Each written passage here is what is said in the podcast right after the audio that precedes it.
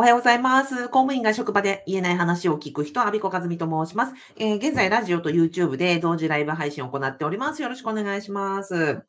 今日はですね、あいつもは昼なんですけど、今日はちょっと、あの、歯医者の関係で朝に配信をさせていただいております。よろしくお願いします。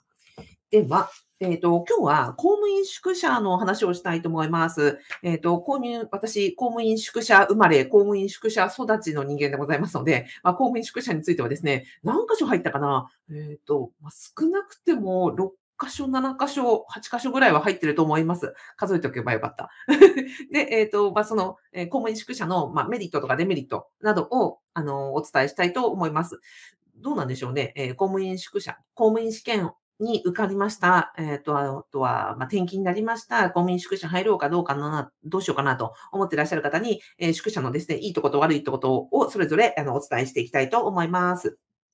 で、なんでね、今日、宿舎の話をしようかと思ったかと言いますと、あの、実は私がやっております、公務員の副業不動産ゼミというのがあるんですが、今日、昨日かな？昨日の日曜日に、えっ、ー、と、メンバーさんが、うんと、古い、うんと、地区フルの戸建てをね、あの、下見に行ったと、売りなされている戸建ての、まあ、見学に行ったと、で、現地で、うんと、見物して、こんな感じだったよって言って、写真をね、あの、そのコミュニティにアップしてくださったんですよ。で、そしたら、あまりにもなんかね、古くって、こう、板壁が、なんか伝わるかな？板壁のお家で、えっ、ー、と、壁がペンキ塗りで、うんと、お風呂がこう、タイル張り、昔のその、なんですかね、うんと、昔ながらの、うん、タイル張りのお風呂で、なんかそんなのを見ていたら、なんか、いや、宿舎みたいと思って、なんかすごく懐かしい気持ちになりまして、あ、今日はちょっと宿舎の話をしようかなと思ったところです。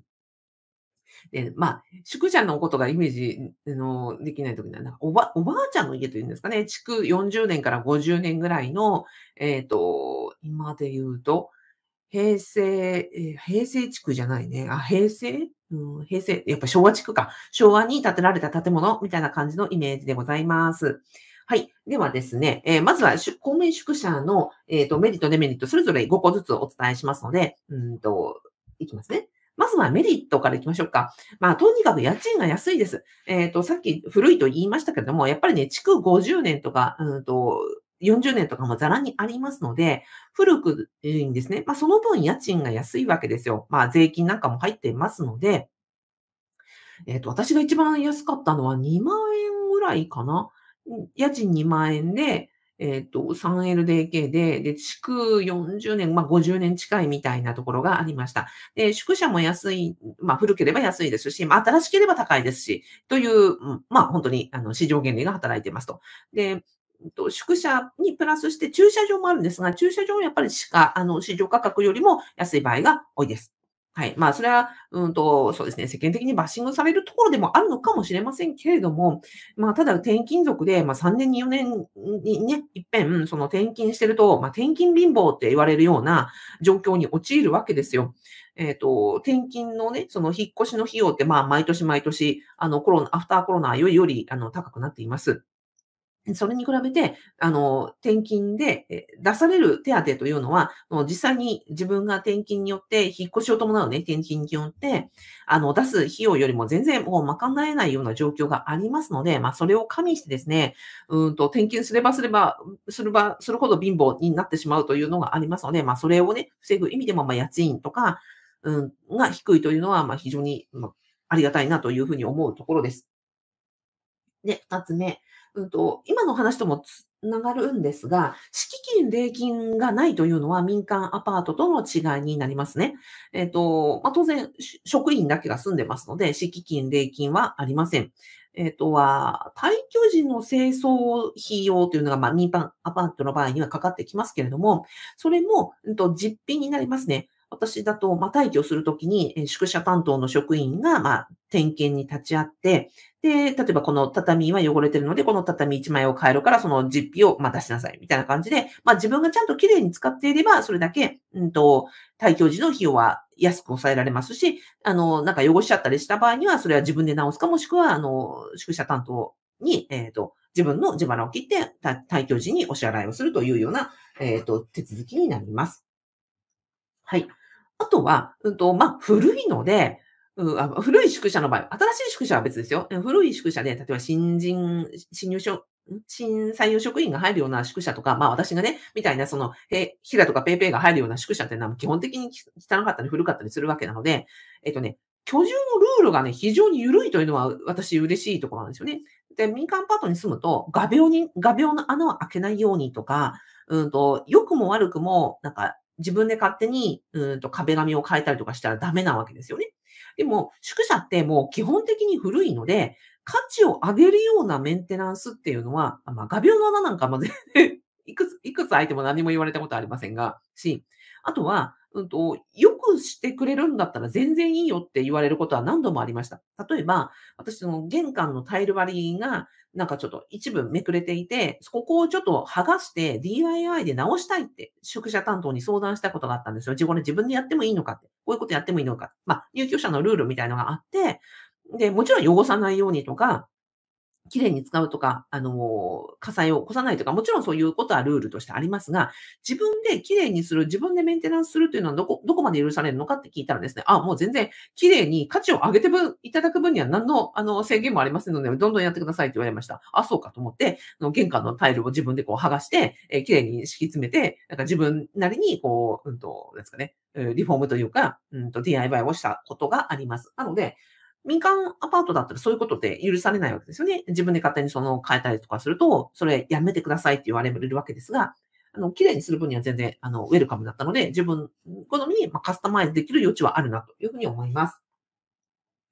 あとは、まあ、宿舎ですから、転勤が決まって自分が宿舎希望ですというと、あの、部屋探しの時間とか手間というのが、あの、省けます。まあ、要は宿舎担当に丸投げをして、自分の住む、その、部屋とかを見繕ってくれますので、空き部屋がどうとか、今の宿舎の、その、人事異動の絡みとかもありますので、ああなただったらここに住んでいいよというのを宿舎担当が決めてくれるので、そこは、あの、自分で決めなくてもいいことになります。なので、時間とお金が節約できますよね。うんと、私だと転勤をするときに、うん、転勤先例えば札幌から釧路に行きますと、釧路に行った時に、釧路の宿舎をお願いをしていましたと。で、ここを民間アパートを借りるとすればですよ、札幌から休みを取って、もしくは休みの日に釧路まで行って、え350、300キロ以上離れてますので、そこに自分、自分で電車を、なんか電車賃と時間をかけて、下見に行き、で何軒かその、ね、アパートを探して、見、見に行って、で、自分がここがいいとかっていうのを、えっ、ー、と、契約をして帰ってこなくちゃいけないというので、あの、その契約とかで探す手間暇がかかるわけですよね。で、特にその人事異動なんかの場合には、で、業務で忙しい中ですよ。引き継ぎなんかもある中で、その時間を取るってすごく大変なわけです。でも、宿舎にでお願いとなると、まあ自分で決められないという決定権はないにしろ、でもそこの時間とお金をすべて節約できるというのは、まあ非常にありがたいなというふうに思っているところです。はい。で、以上を、あ、あと4つ目。これで4つですね。5つ目のメリットは、うん、まあなんか連感というか安心感はありますよね。えっ、と、宿舎ですから、その中に住んでるのは公務員か公務員の、あの、ご家族の方しかいらっしゃらないわけですよ。でも、これは民間アパートであれば、どこの、誰で何をしてる人かも全くわからない人たちが住んでいるところなので、えっ、と、何かトラブルがあった時にね、どんな人かもわからないというところになります。でも、公務員宿舎であれば、何かあった時に、まあ、基本的には公務員の人だから、なんか共通言語があるというか、まあ話は通じやすいというか、まあ変なことはしないということも安心感としてあるわけですよね。なので、そういう安心感もありますし、宿舎に入ってるというだけで、例えば同じ職場の職員が、えっ、と、宿舎にいた場合、どこどこ宿舎だよね、みたいな、こう、連帯感があったり、共通の話題があったりして、まあ、コミュニケーションの、なんか、うんと、とっかかりになったりもします。だから私が審査用職員に入った時には、その宿舎には何人か先輩がいて、あ、おお前はここの宿舎に入ったのかと。よく来た、よく来た、みたいな感じですね。あの、他のその審査用職員よりも、やっぱり、あの、面倒を見てくれたって言ったらあれですけど、なんか不便なことはないかとかですね、あの、困ってることはないかとか、近所のあそこのお店ができたよとかで、まあそんなようなたわもないことで、先輩たちと話すきっかけができましたので、そういう意味では、なんか宿舎に入ってると、職場にも適応しやすいし、その先輩とかとのコミュニケーションにもなりやすいというメリットはあるなと思いました。はい。なので、えー、まとめますと、宿舎に入っているメリットというのは、まあ、家賃が安いということ、それから、えー、礼金や敷金がないということ、えー、とは、部屋探しの時間とお金が節約できるということ、それからルールが緩いので、うんと自分でなんか改良する、良くしていく分には全然、あの、お任せと言われることが多いです。最後に職員が、あの、いますので、まあ、どういう人が隣の人なのかという、まあ、不安感がないですし、職員同士の連帯感や会話の、あの、コミュニケーションのとっかかりにもなるということがあります。はい。あとは、まあ、そんなに民間、あの、住居に住んでの比較になりますけども、なんかそんなにご近隣トラブルがないよねっていうのは、やっぱり安心感の一つかなと思ったりします。はい。あ、スーさんおはようございます。今放送に気がつきました。あ、ありがとうございます。朝の忙しい中。えっ、ー、と、今日ちょっとね、あの、歯医者に行くので、昼じゃなくて朝やってました。えー、今日はね、公務員宿舎の話でメリット、デメリットをお話しております。あ、そうそう。宿舎って私ずっと言ってますけど、宿舎とか、校舎とか、うんと、感謝とかいう言い方しますね。はい。で、じゃあ次、デメリットです。はい。デメリットも5つあります。古い。先ほど言いましたけど、まあ古いとこは本当に古くて、築50年とか、あの、ずらにありますね。はい。というわけなので、まあ古いので、それだけ、ま、設備が古かったりもしますし、うんと、税金で賄われてますので、設備が、うんと、最新鋭じゃないというのはもう当然です。えー、先ほどの冒頭の話にもありました、板壁で古いとかですね、うんと、お風呂の、あの、がタイル張りであるとかですね。あの、昔はこうガリガリのお風呂っていうのが 共通の話題であったんですけど、なんですか、転換をするときにこうハンドルをぐるぐる回してガリガリガリっていう、っていうお風呂が、まあ、宿舎の代名詞みたいになっていて、あガリガリお風呂というとですね、宿舎に住んだことのある方はですね、ああ、そうそうって言って、ちょっとそれで盛り上がれるというような、あの、話もあったりします。で、まあそうですね。うんと、デメリット、まあ、古い、あとは、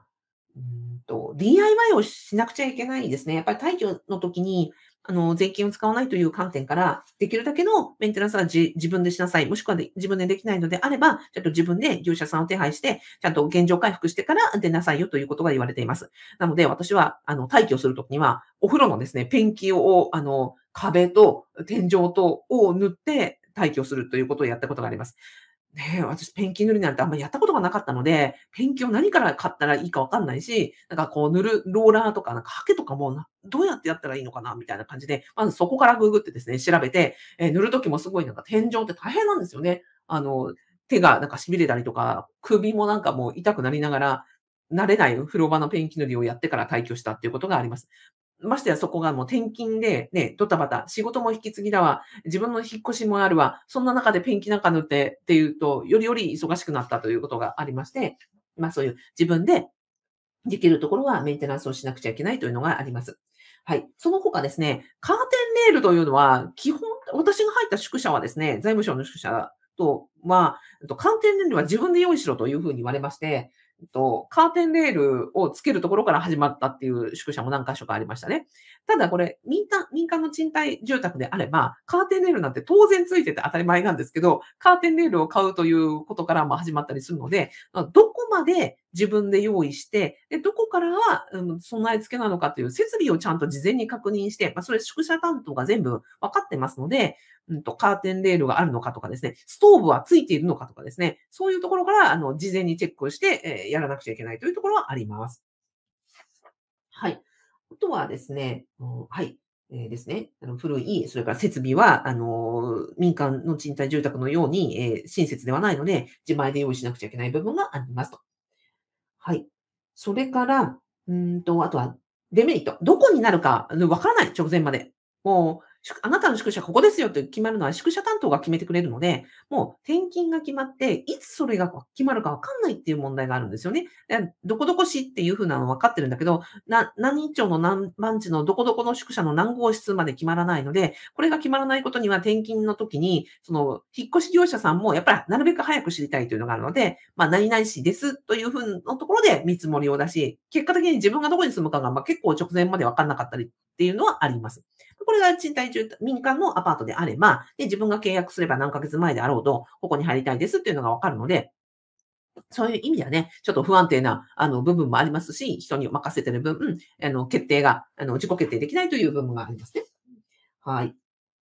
あ、その分ですね、まあ、不宿舎の候補っていくつかしかないわけですよ。そんな無尽蔵にね、あの、あるわけじゃないので、あ、大体どこら辺になりますかということで、候補ってありますかねって言うと、あ、何々町か、そ、あそこか、あそこ、この辺りだよね、みたいなことは宿舎担当教えてくれると思いますので、まあ、当たりはなんとなくつくかなっていうところはありますね。はい。あ、荒井町おはようございます。朝から乗ってますね。そうですか。朝から乗ってますか嬉しいです。ありがとうございます。えっ、と、で、えっ、と、あ、そうそうそう。で、デメリットです。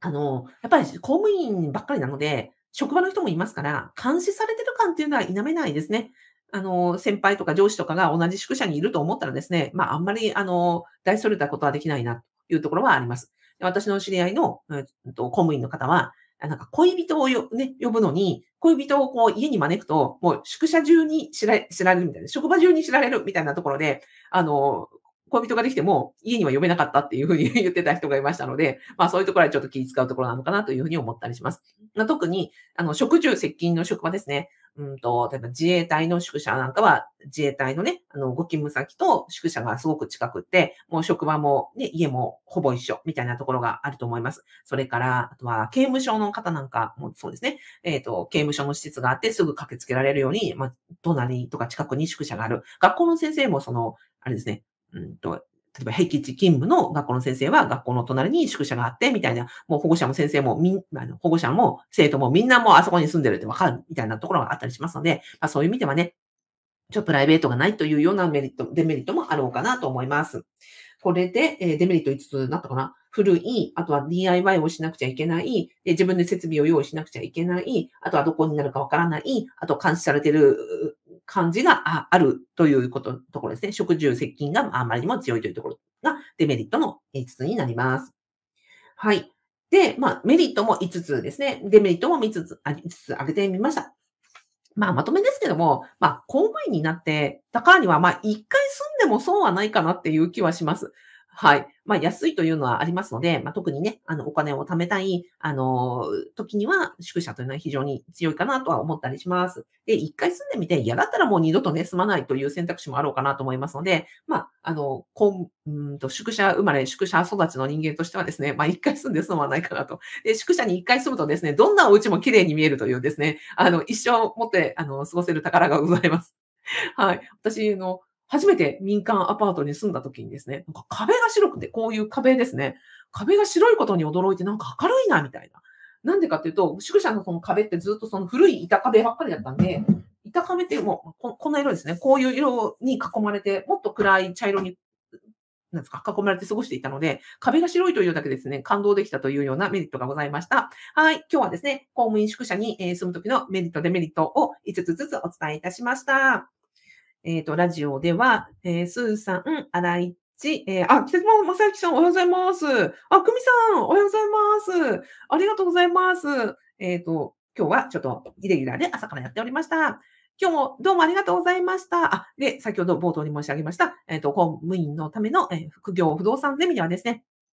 えっ、ー、と、公務員在職中にできる、えー、不動産投資、えー、在職中にできる、えっ、と、副収入を得ようということで、動産投資ゼロから始めていく、えオンラインスクールとコミュニティを運営しております。ごもしご興味いただきましたら、え動画の概要欄とラジオの説明欄に無料動画セミナーをつけておりますので、ぜひこちらもご覧ください。はい。それでは、あの、ありがとうございました。今週も良い一週間お過ごしください。ありがとうございます。ではでは、いってらっしゃい。